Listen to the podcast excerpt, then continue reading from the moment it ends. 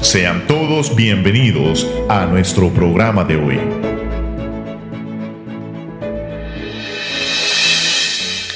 Ocho de la mañana con 30 minutos. Feliz lunes a cada uno de ustedes. Les saluda su amigo y servidor Freddy Lozano desde las cabinas de Iris Radio. Hoy damos inicio a su programa Verdades Eternas, pero sin antes quiero eh, dar gracias a Santiago Maravilla que está en los controles. Gracias Santiago y también hoy está con nosotros Jairo Cuellar. Jairo, bienvenido a, su programa de Verdades Eternas. Buenos días, buenos días. Eh, gracias a, bueno, por permitirme estar en este programa. Gracias a Dios primeramente. Y gracias también a la audiencia que nos sintoniza en este momento. Esperamos ser de edificación y de bendición para su vida. Gracias Jairo, gracias por tu aporte. Eh, y hoy comenzamos con la tercera parte de esta serie de, de la Biblia. La, semana, la semana pasada nos quedamos que la Biblia fue redactada en tres continentes. Se redactó en tres continentes, en Asia, en África y en Europa. Ahora, este, el día de hoy queremos tomar que la Biblia también fue escrito en tres idiomas. El idioma hebreo, el idioma arameo y el idioma griego. El idioma hebreo es el idioma de los israelitas y prácticamente todo el Antiguo Testamento está escrito en el, idioma hebreo. En Segunda de Reyes, en el libro de Nehemías, el hebreo se menciona como una lengua de Judá, o, o diríamos una lengua judía. En Isaías 19, 18 es llamado la lengua de Canaán. El hebreo Jairo es un idioma pintoresco en el cual el pasado no es meramente descrito, sino pintado verbalmente. Eh, ¿Qué nos puedes eh, decir acerca del hebreo si tú tienes alguna información más? Sí, bueno, hay que ah, también recalcar de que el hebreo en sí está compuesto de consonantes, de 22 consonantes. Y bueno, el hebreo eh, pertenecía a lo que es eh, la lengua hebrea, pertenecía al grupo de las lenguas semíticas. ¿Qué quiere decir eso? Estamos hablando de las lenguas orientales, como lo que es el árabe, ese tipo de, lenguaje que es muy diferente al, lenguaje que usamos nosotros con, las letras romanas. Ok. Entonces, e, e, esa es una lengua semítica, dice, ¿verdad? Correcto. Pero, mira, como, como decía, es un idioma pintoresco. Prácticamente todo el Antiguo Testamento está pintado con imágenes, con figuras, eh, con expresiones, para que la, la, humanidad pueda entender mejor la palabra de Dios. Eh, notamos aquí, por ejemplo, hay frases que dice, se levantó y fue. Abriré mis labios y responderé. Alzo los ojos y vio. Alzó su voz y lloró. Si nos damos cuenta, es un libro interesante la Biblia porque trabaja con las emociones, trabaja con los sentimientos. Aún leyendo la palabra de Dios, podemos meternos en ese mundo mágico del pasado y visualizar toda la creación de la humanidad, todo el, ese, ese camino al éxodo, podemos ver todas las circunstancias que el pueblo israelita ha atravesado, porque el hebreo es un idioma pintoresco y nos lleva a entender con mayor facilidad la palabra de Dios, Jairo. ¿Algo más que nos puedas acotar acerca del idioma hebreo? Muy interesante lo que acabas de mencionar, porque eh, estamos hablando de que ilustran, ¿no? Te hacen, ah, ¿cómo podríamos decir? Visualizar eh, cómo el, el autor quería enriquecer estas palabras que, que estaba redactando y lo quería hacer con la mayor facilidad posible a modo que el lector quedara con un sabor y pudiera eh, eh, entender lo que Dios quería decir en esa época. Sí, yo, y yo te cuento una experiencia cuando comencé a leer la Biblia. Yo comencé leyendo desde el Antiguo Testamento, eh, perdón, del Nuevo Testamento, y lo encontré muy interesante. Pero cuando fui al libro de Génesis, encontré como si estuviera viviendo en, en carne propia todos los eventos que habían vivido los hombres de Dios. Cuando llego a, leer la vida de José, me identifiqué de una manera tan única, hasta lloré, Jairo. Créame, lloré por lo que Dios puede hacer con un hombre. Y cuando Dios sella a alguien, nadie lo puede cambiar. Y ahí podemos ver lo que Él abre, nadie puede cerrar. Y lo que Él cierra, nadie puede abrir. Y, ahí podemos entender el poder del idioma hebreo. ¿Por qué Dios utiliza en el inicio de la Biblia este idioma? Para que la facilidad de las mentes, para que el corazón del hombre esté preparado. Y aquí podemos ver el carácter de Dios. Dios no es un viejito que está sentado malhumorado. Dios no es. Ahí, aquí podemos ver que Dios eh, eh, eh, le gusta el arte, le gusta la alegría, le gusta las risas. Cuando uno lee el Antiguo Testamento, encontramos todo ese poder, Jairo. totalmente. Y lo que tú mencionas es muy cierto, porque sientes como que te transporta. Amén. E-, eres, eres llevado de una época en, donde vivimos, hay mucha industrialización. hay mucho avance tecnológico, pero cuando comienzas a leer el Génesis, te sientes que tú estás allí en el huerto del Edén. Siente que tú estás ahí y, te, describe las, te describe las cosas de una manera, wow, eh, definitivamente algo que, algo que yo le digo a los, a los jóvenes es de que proveímos, provenimos del mejor artista. Amén. Proveímos de aquel que, como tú dices, que no es un viejito sentado ahí solamente esperando que alguien se porte mal para que, para que tirarle un rayo. No Venimos del mejor artista de todos los tiempos, de todas las épocas.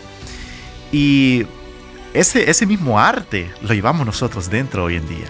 Esa singularidad de Dios, la singularidad se plasma en la Biblia.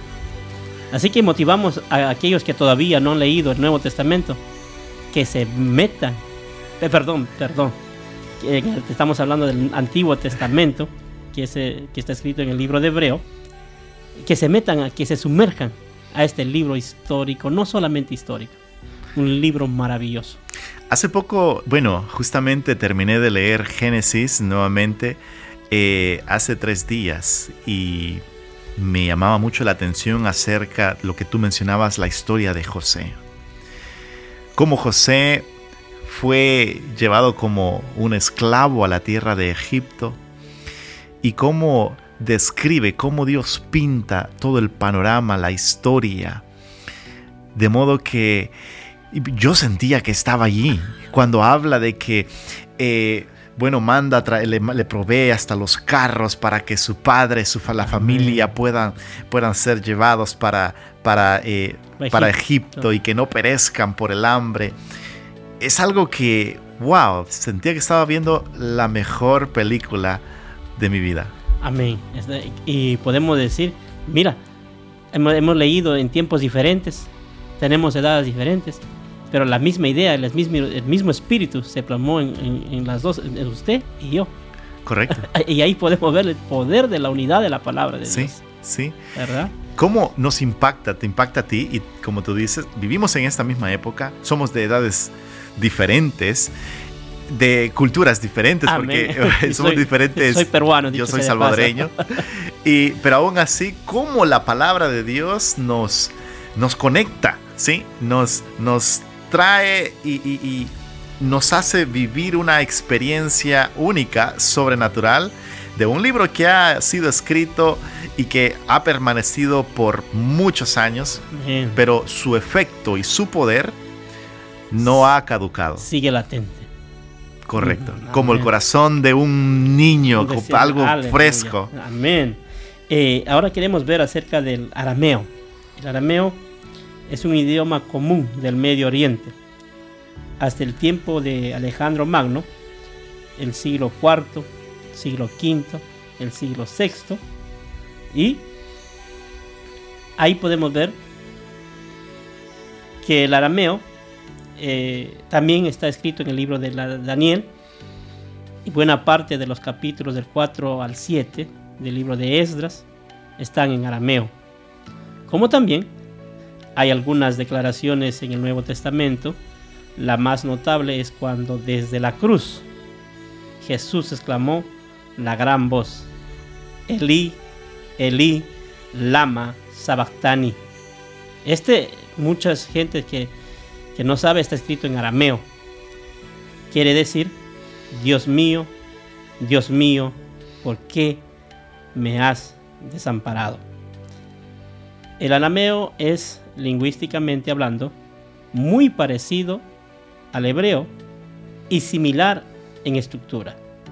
Los pasajes en la Biblia que fueron escritos en arameo usaron la misma escritura que el hebreo. Jairo, una información adicional acerca de este idioma del arameo que tú puedas aportar a la audiencia. Algo que podemos mencionar también es de que el arameo usa un vocabulario más extenso, incluyendo muchas palabras de otros idiomas y también tiene una más amplia variedad de conjugaciones, contiene un sistema complejo de, tiempos eh, desarrollado a través del uso de, participios con pronombres o con varias formas del verbo ser. Eh, en sí, bueno, es una lengua semántica, es una, es una lengua muy parecida al hebreo y es una lengua que debido a que tiene más... Eh, tiene un, un extenso vocabulario, hay una mayor facilidad, podríamos decir, de, su uso al momento de, expresión. Y es muy interesante porque, pues tanto en el hebreo como en el, arameo, Dios describe la historia como ver una pintura muy detallada. Y aunque el arameo es menos eufónico y menos poético que el hebreo, probablemente es superior como vehículo de expresiones exactas. Correcto. Eh, él, nos expresa bien y el arameo probablemente tiene la historia más larga de su uso como idioma vivo que ningún otro idioma conocido. Y todavía es hablado por algunos hasta el día de hoy. Sí, así, así es y, los, patriarcas lo utilizaron, el arameo, ¿verdad? Sí. Y el, arameo ha seguido evolucionando y se caracteriza por ser simple, por ser claro y por su precisión. El arameo se adapta así con mucha facilidad a las varias necesidades de la vida cotidiana. Cuando vemos este idioma es fácil de entender para un erudito, para una persona normal, para un cristiano promerbio. ¿Por qué nos hace difícil o les hace difícil a aquellos entender que la Biblia es la palabra de Dios? Aquellos detractores, diríamos Jairo, aquellos que comienzan a refutar que la Biblia no es inerrante, que la Biblia es escrita por hombres utilizan el eh, la teoría del dictado y así, teniendo estos dos idiomas como el arameo, el hebreo y el arameo, el hebreo como un idioma pintoresco y el arameo como un idioma simple para poder entender la, palabra, de, que la Biblia es la palabra de Dios. Así que nos vamos a una pausa, Jairo. ¿Qué te parece? Vámonos a una pausa para, para seguir con su programa Verdades Eternas. Word of life, speak to my weary heart, strengthen my broken parts, lead me to your open arms. Word of truth, illuminate all these lies. The enemy speaks inside, and freedom I will rise. Cause you call me out.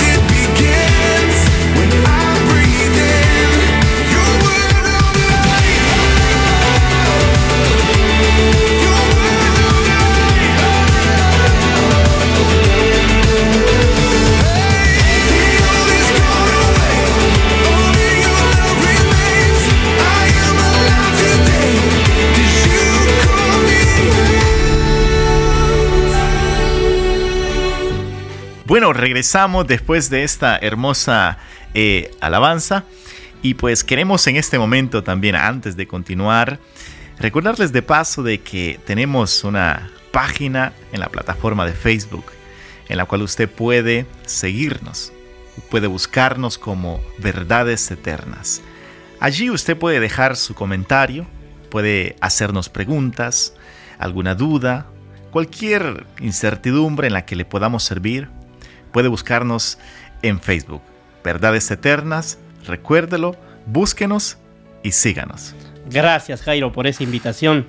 Quiero leer un pensamiento de Samuel Taylor, Corrigy, poeta y crítico literario británico. Él dice, yo he encontrado en la Biblia palabras aptas para mis pensamientos más íntimos, canciones para mi gozo, aceraciones para mis dolores escondidos, y súplicas para mi vergüenza y mi debilidad. Tremendo, tremendo. Y pues antes de la pausa estábamos hablando acerca del idioma arameo y decíamos pues que es un idioma que se adapta fácilmente a la vida cotidiana. Servía igualmente bien como un idioma de los eruditos, de los estudiantes, de los abogados y de los comerciantes. Algunos lo califican como el, como el equivalente semítico del inglés. 300 por 221. Para los que saben de qué estamos hablando, ahí pueden entender esto. ¿Verdad, Jairo? Correcto, correcto. Ahora, nos vamos creo que al último idioma. Y con esto vamos a cerrar el programa del día de hoy. Vamos a hablar del griego. Háblanos un poco más del griego, Jairo. ¿Qué nos puedes decir? El griego es el idioma que se usa a través de casi todo el Nuevo Testamento. Eh, y en ese tiempo era el idioma internacional. Era, era el uso, incluso, bueno, el uso durante el tiempo de Cristo.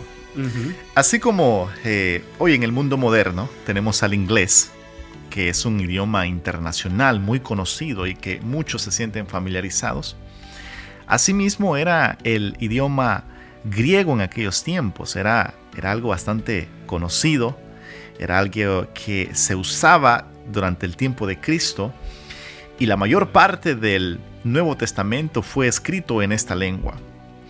Esta escritura griega se basa en un alfabeto evidentemente tomado de los finicios y luego adaptado al sistema de sonidos usados en Grecia como también a la dirección de las líneas escritas. Al principio el griego se escribía de derecha a izquierda como otros idiomas semíticos.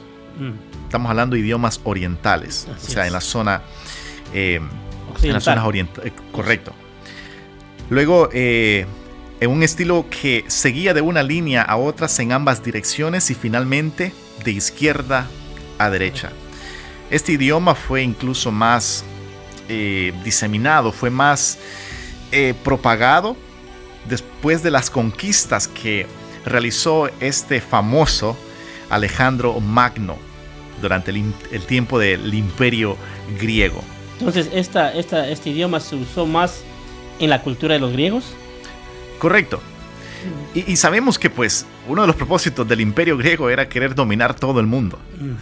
Y algo que un imperio quería hacer durante ese tiempo también era propagar su lengua y, imponer, ¿correcto? Su, por ejemplo, los españoles nos vinieron a dejar aquí su lengua en la mayor parte del, continente americano. Centroamérica para abajo. Centroamérica para abajo, México. Oh, desde México, perdón. Desde Correcto. México. Y, bueno, y así vinieron también los franceses y así dejaron su huella, ¿no? a través... Cada lugar que conquistaban, ¿verdad? Correcto. Entonces así era también en aquellos tiempos que el imperio griego iba creciendo y, la, y, Alejandro el Grande iba, iba venciendo, iba conquistando lugares. Eh, el, fue como una puerta que, que se abrió para que el, la lengua griega pudiera entonces así ser diseminada por todos los lugares donde iban conquistando. Ok. Luego tenemos el helénico o el koiné, Jairo. ¿Qué quiere decir el koiné? El koiné estamos hablando que fue en sí eh, la lengua griega combinada con la lengua que hablaba más el pueblo. Fue como, fue como un griego criollo, si podríamos así, o sea, para que fuese eh, entendida más entre las diferentes clases sociales. Ok, perfecto. Ahora, eh, la gramática simplificada también lo hizo más apto para ser, como decías tú, un idioma de la cultura mundial.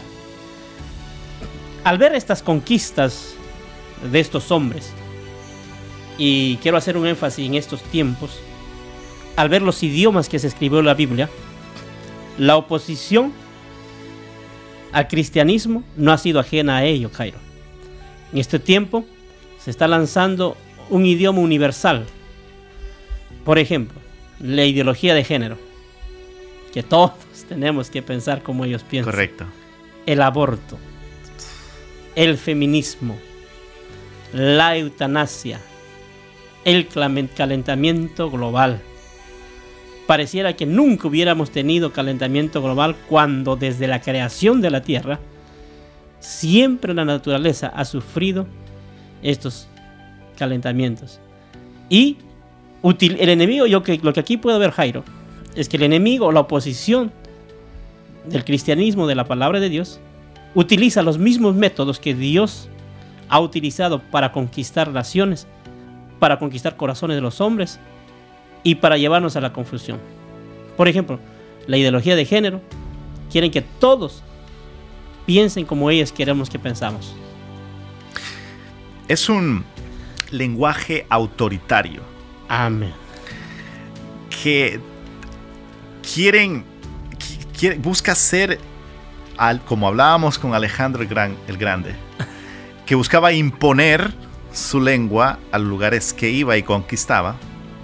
Ahora tu pensamiento debe de ser formado, primero que nada, deconstruido, ¿sí? De lo que tú piensas, si es algo bíblico, si es algo eh, basada en estas verdades que venimos hablando. Y bueno, y esa es una de las razones por las cuales buscan remover los fundamentos bíblicos, porque saben que removiendo estas verdades entonces pueden poner cualquier mentira. Y cualquier mentira será aceptada por la sociedad como una verdad. Y bueno, ese es un tema bastante extenso. Pero hoy en día eh, es, un, es una es una lucha que la iglesia está enfrentando, porque ahora lo que buscan es el adoctrinamiento en sus ideas, en sus ideologías, y que si tú no piensas como ellos, eres un fóbico.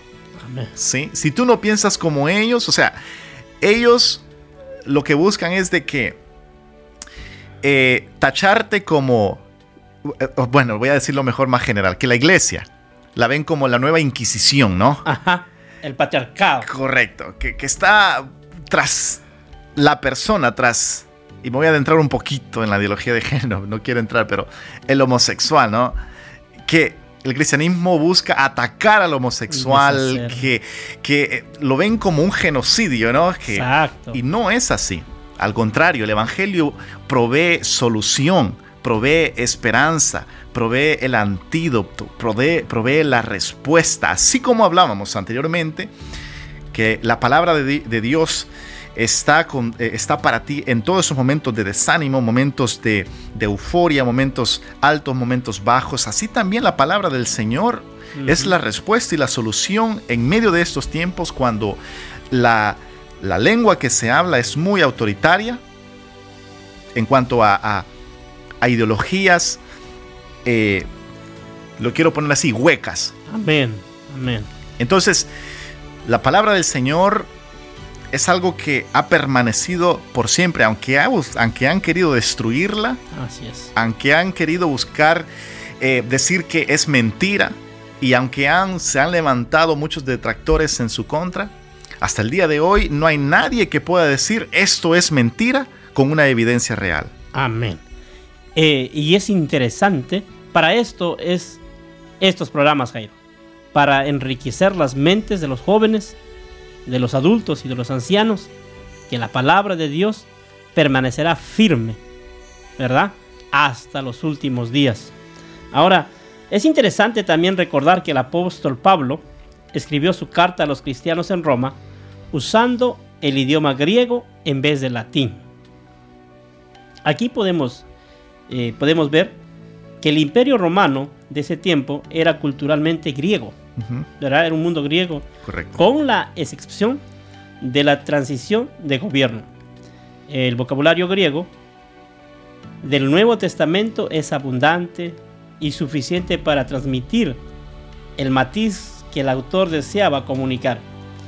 Por ejemplo, el Nuevo Testamento usaba dos diferentes palabras para amor, para representar dos clases de amor, dos, dos diferentes palabras para otro, otra de la misma clase, otro de diferente género y varias palabras para diferentes clases de conocimiento. Es interesante también que algunas palabras se encuentran omitidas, tal como eros, una tercera clase de amor, y otras palabras que eran comúnmente usadas en la cultura, en la cultura helenista de aquel tiempo. Al encontrar estos tres idiomas que fueron escritos la Biblia, también encontramos, Jairo, que fue redactada en una gran variedad de estilos literarios. ¿Cuáles son esos estilos, Jairo? Podemos mencionar la poesía, narración histórica, canción, expresión romántica, tratado didáctico, correspondencia personal, memorias, sátira, biografías, autobiografías, ley, profecía, parábola, alegorías. Es un idioma bastante enriquecedor. Como tú mencionabas, por ejemplo, en cuanto al amor, uh -huh. eh, tiene lo que son diferentes palabras para definir diferentes tipos de amor. Amén. Por ejemplo, el amor a la familia es uno, el amor hacia los amigos es otro, el amor hacia tu pareja es otro, el amor de Dios es otro. Y podríamos profundizar en el amor eros, el amor ágape, el amor eh, eh, fileo. Y, y cómo el, el, árabe, le, el árabe, perdón, el griego, el griego. le da esta, este ingrediente, ¿no? este toque para que la, la, y favorece para en cuanto a la expresión de lo que cualquier autor decidiera decir. Nos vamos, se nos acabó el tiempo. Este ha sido su programa Verdades Eternas, Jairo. Gracias por conectarse con nosotros. Los esperamos en nuestro próximo programa. También damos gracias a Santiago Maravilla, quien está con nosotros siempre. Bendiciones. Gracias por escucharnos. Te invitamos a nuestro próximo programa.